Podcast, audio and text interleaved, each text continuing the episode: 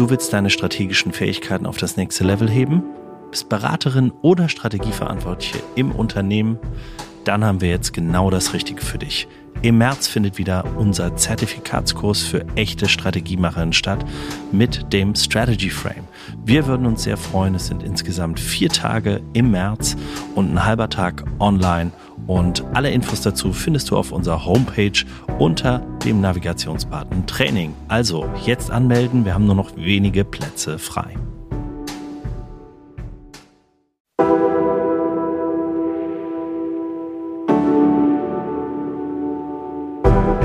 Herzlich willkommen bei Hoffnung ist keine Strategie, dem Podcast für Strategiemacherinnen. Mein Name ist Christian Underwood. Und mein Name ist Jürgen Weigand. In unserem Strategiegespräch wollen wir uns kritisch mit dem Thema Strategie auseinandersetzen, moderne Legenden rund um das Thema entzaubern und aktuelles Zeitgeschehen kontrovers diskutieren. Die Leitfrage unserer heutigen Folge lautet, braucht gute Führung denn überhaupt Strategie, Jürgen? Christian, du kennst ja mein Credo. Ohne Führung keine Strategie mhm. und ohne Strategie keine Führung. Ja, genau. Warum? Deshalb wollte ich mal ein bisschen provozieren. Ja, sehr gut. Äh, ich liebe Provokationen. Wenn ich ähm, keine Führung habe, dann weiß die Organisation nicht, was sie machen soll. Dann macht jeder das, was er denkt, was er für richtig hält. Wenn ich äh, als oberste Führungskraft keine Richtung vorgebe, dann ist das so, wie wenn ich auf dem Meer rumschippere und keine Ahnung habe, in welchen Hafen ich eigentlich einlaufen will. Mhm. Ähm, und Führung ohne Strategie, das kann ja ganz nett sein, wenn alle sich lieb haben. Mhm. Ähm, aber trotzdem möchte ich wissen, wie kommen wir denn dahin? Wie schaffen wir es denn, die Organisation erfolgreich zu gestalten, am Leben zu halten in schwierigen Zeiten. Also mhm. dafür braucht es Führung und es braucht Strategie. Und wenn wir das mal im historischen Kontext sehen, die Begrifflichkeiten waren ja früher eins. Ja?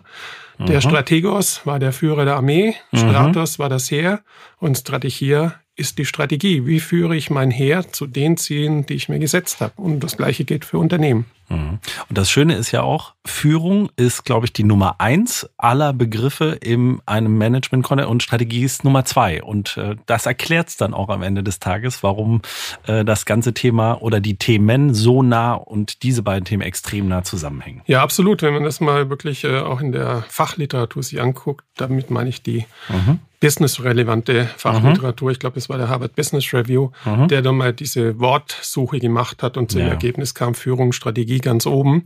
Gleichzeitig haben sie in einer anderen Untersuchung festgestellt, dass die obersten Führungskräfte extrem wenig Zeit für Strategie haben. Mhm. Wenn ich mich mhm. richtig erinnere, weniger als zehn Prozent ihrer gesamten Arbeitszeit können sie für strategisches Denken einsetzen. Dann ist das ein bisschen bedenklich, was da passiert. Absolut. Also wenn wir Führung so hoch ansetzen, und Strategie gleichfalls so hoch ansetzen.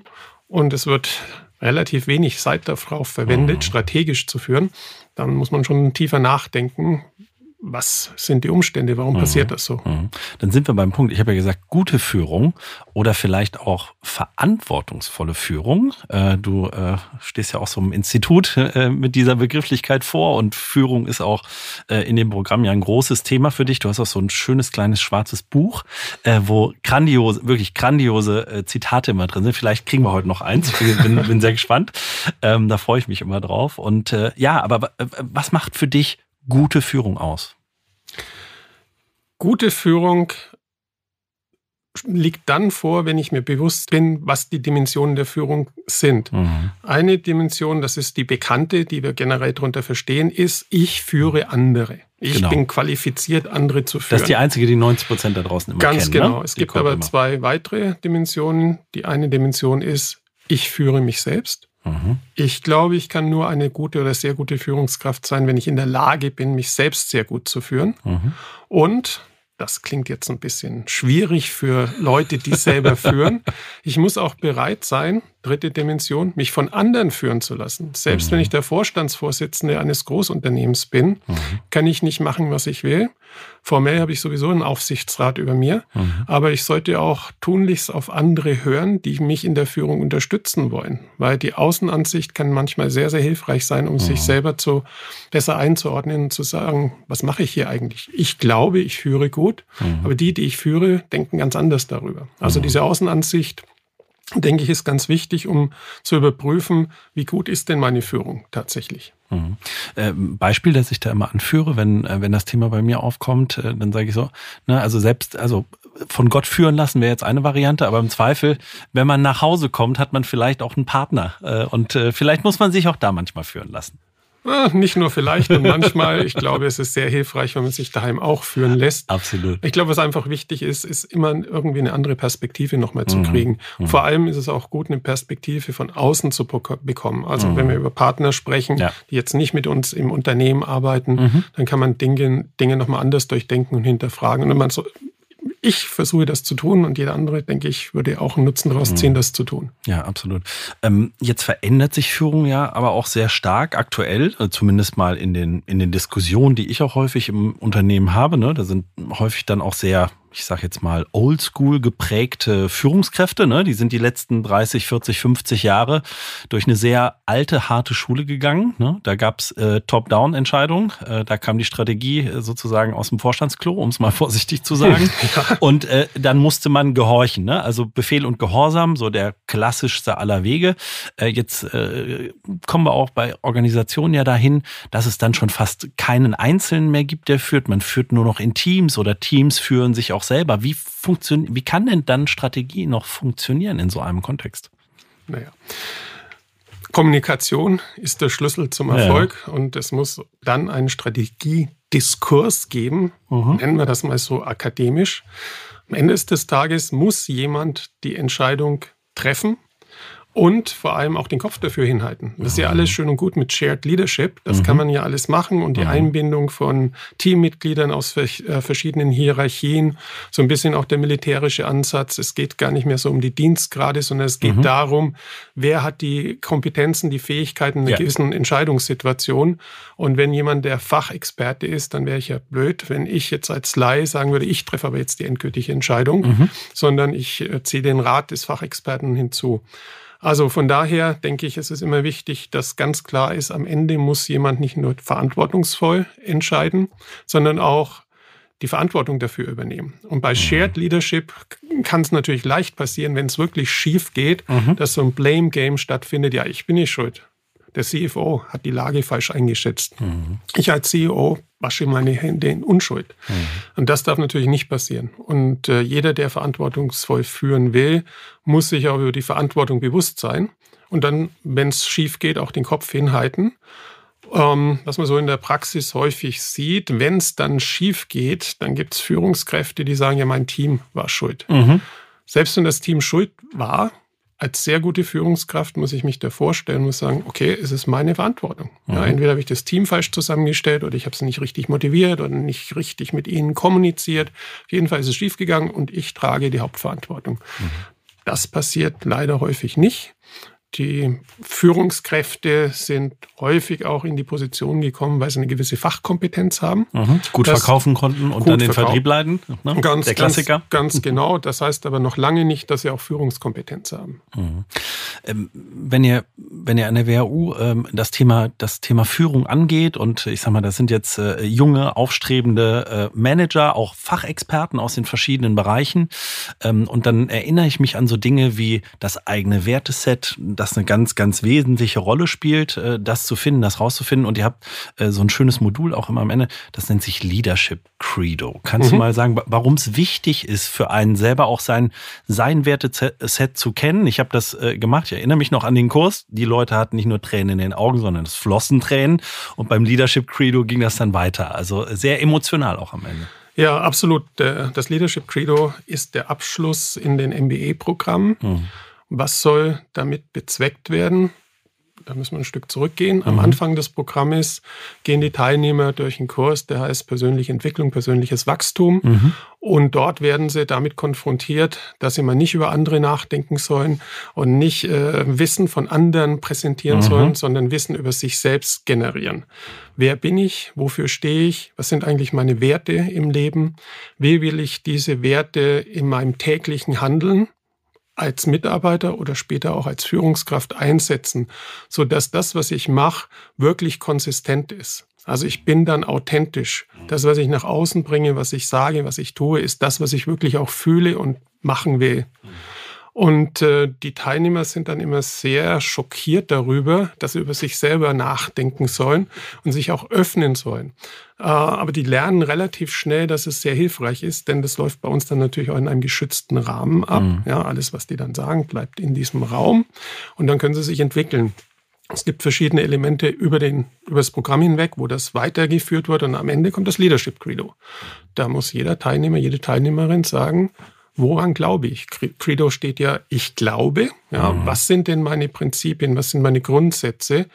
Ähm, der Vortrag ist verknüpft mit einer eigenen Geschichte. Also Sie können nicht irgendeine Geschichte erzählen, was weiß ich, von Martin Luther King oder was auch immer. Sie müssen Ihre eigene Geschichte, ein Element aus Ihrer Geschichte bringen, das verknüpfen mit dem, wofür Sie stehen, im Wert zum Beispiel oder im Führungsprinzip und uns äh, in der Gruppe dann sagen, dafür stehe ich, das bin ich und so will ich authentisch und auch ethisch, moralisch korrekt mich verhalten in der Zukunft, wenn ich andere führe und wenn ich mich selber führe. Mhm.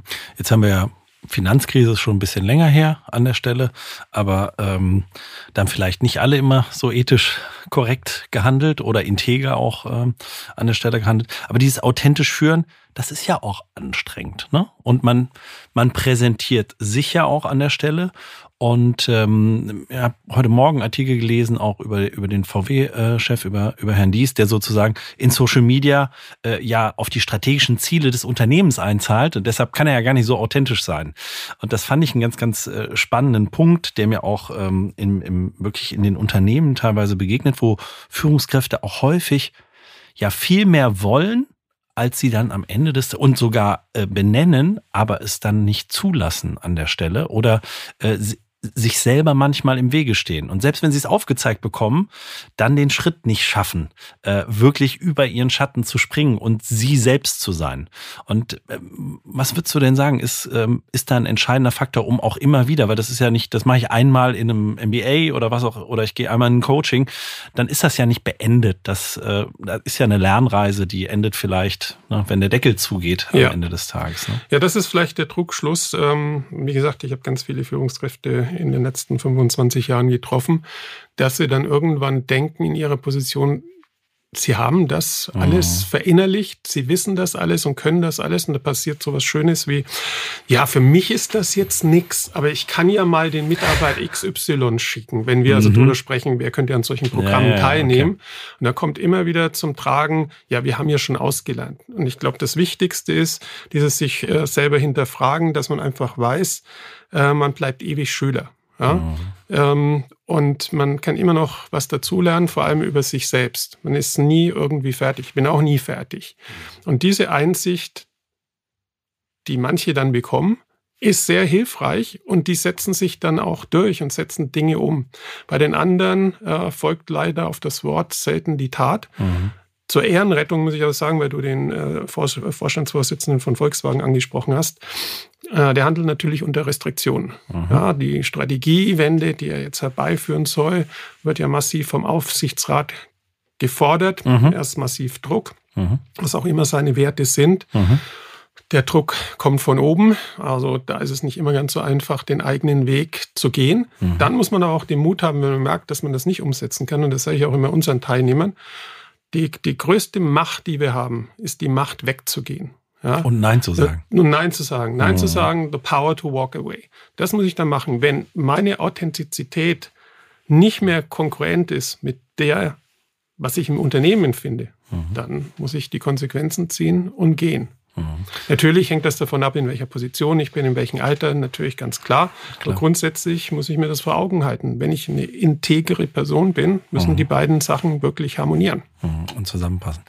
Ähm, was ich mitgenommen habe auf dem Programm ist so eine Sache und die finde ich sehr, sehr wichtig. Der Begriff ist in den, ja, in unseren anderen Podcasts auch schon sehr, sehr häufig gefallen und vielleicht kannst du auch noch mal ein bisschen erläutern.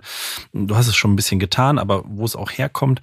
Ähm, und das ist Demut also die Demut auch anzunehmen, äh, imperfekt zu sein und immer lernen zu müssen, nicht der Allwissende zu sein. Also ja. vielleicht kannst du da noch mal was zu sagen. Du hast ja vorhin äh, angesprochen, ich habe immer diese schlaue schwarze Büchlein, ja, genau, wo ich, ich mir die drauf. schlauen Dinge von anderen äh, aufgeschrieben habe. Ähm, da ist mir ein Zitat im Kopf, äh, das ich aber auch tatsächlich selber erlebt habe.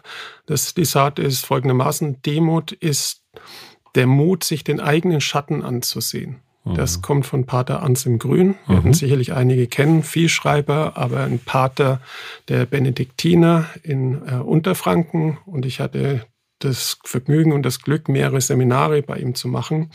Und er hebt das immer hervor. Also sehr, sehr gute Führung oder sehr, sehr gute Führungskräfte. Man erkennt sie daran, dass sie demütig sind. Dass sie dankbar dafür sind, was sie erreicht haben. Dass sie dankbar sind, was ihnen Gutes getan wurde. Nicht in erster Linie, was sie Gutes anderen mhm. angetan haben, sondern wofür sie persönlich dankbar sein müssen. Und die kommen auch ganz anders rüber, als diejenigen, die sagen, ja, das brauche ich nicht mehr. Ja, ich bin jetzt in der Position. Das habe ich alles schon gelernt. Das kann ich alles. Nee, demütige Führungskräfte sind diejenigen, die nicht mehr aufhören zu lernen, die sagen, okay, das, ich muss noch einen Schritt weitergehen hier. Ich merke, da habe ich den einen oder anderen Schatten noch. Ja, Schatten ist ja etwas, das ich alleine nicht sehen kann. Mhm. Ja, es braucht andere, die mir aufzeigen, hey, du hast da noch was im Schatten. Mhm. Personen, die übermäßig freundlich sind, da muss man ein bisschen vorsichtig sein. Die könnten nämlich was sehr Negatives, Aggressives im Schatten haben. Ja, und wenn man dessen sich selbst nicht bewusst ist, braucht man andere, die einen darauf aufmerksam machen. Und wenn ich das mache und willens bin, das zu machen, dann bin ich auch demütig. Ja, Pater Anselm Grün verlinken wir auf jeden Fall noch. Also für alle, die ihn noch nicht kennen und noch nicht davon gehört haben, was fast, fast unmöglich ist an der Stelle. Aber es gibt ja immer noch mal Dinge, die man neu entdecken kann. Und dafür ist der Podcast ja auch da. Deshalb äh, könnt ihr den, äh, könnt ihr da auch ein paar Hinweise nochmal in den Shownotes finden. Bei, an den Seminaren teilzunehmen ist ein bisschen schwierig. Die Warteliste, äh, die dauert, ja. glaube ich, ein paar Jahre. So ist es, äh, ja. Also von daher, aber vielleicht das ein oder andere Video oder es gibt auch schöne Bücher, äh, ganz klassisch oder Hörbücher von ihm. Von daher auch sehr, sehr wärmstens zu empfehlen an der Stelle. Ja, wir sind auch schon wieder am Ende der Folge, Jürgen. Und vielleicht nochmal ein Rat für unsere Führenden da draußen, also die zuhörenden Führenden, ähm, wie sie denn vielleicht ihre Führung regelmäßig überprüfen sollten? Einfache Antwort, Feedback einholen. Hm. Und zwar nicht nur von denen, denen man sowieso vertraut, Freunde, Familie, sondern auch möglicherweise mal von kritischen Geistern. Die mhm. gibt es ja in der Organisation, die gibt es mhm. außerhalb. Feedback kann wehtun, ja, weil man möchte ja schon eigentlich das Gute hören. Ja. Mhm. Und dann kann es einfach sein, dass eine kritische Anmerkung kommt, äh, die aber einen zum Nachdenken veranlassen sollte. Aha, warum meint diese Person das über mich? Ja? Also Feedback einholen und das Feedback produktiv verarbeiten. Und wenn ich glaube, dass ich es gut verarbeitet habe, zurückzugehen zu dieser Person, zu sagen, guck mal, das ist das, was ich jetzt gemacht habe, wie siehst du das? Habe ich mich da weiterentwickelt? Ja mhm. oder nein? Oder wo fehlt's noch? Wunderbar. Jürgen, vielen Dank an der Stelle und ich greife das Thema Feedback mal gleich auf und als Call to Action für unsere Zuhörer, gebt uns mal bitte Feedback. Was wollt ihr denn noch hören? Gefällt euch das, was wir hier machen? Habt ihr Themen, die euch auch interessieren?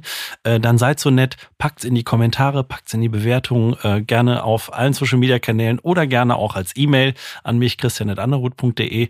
Und wir freuen uns auf euer Feedback, auf euer ehrliches Feedback an der Stelle und äh, ja, greifen das auch gerne mal in einer der nächsten Folgen dann konkret auf.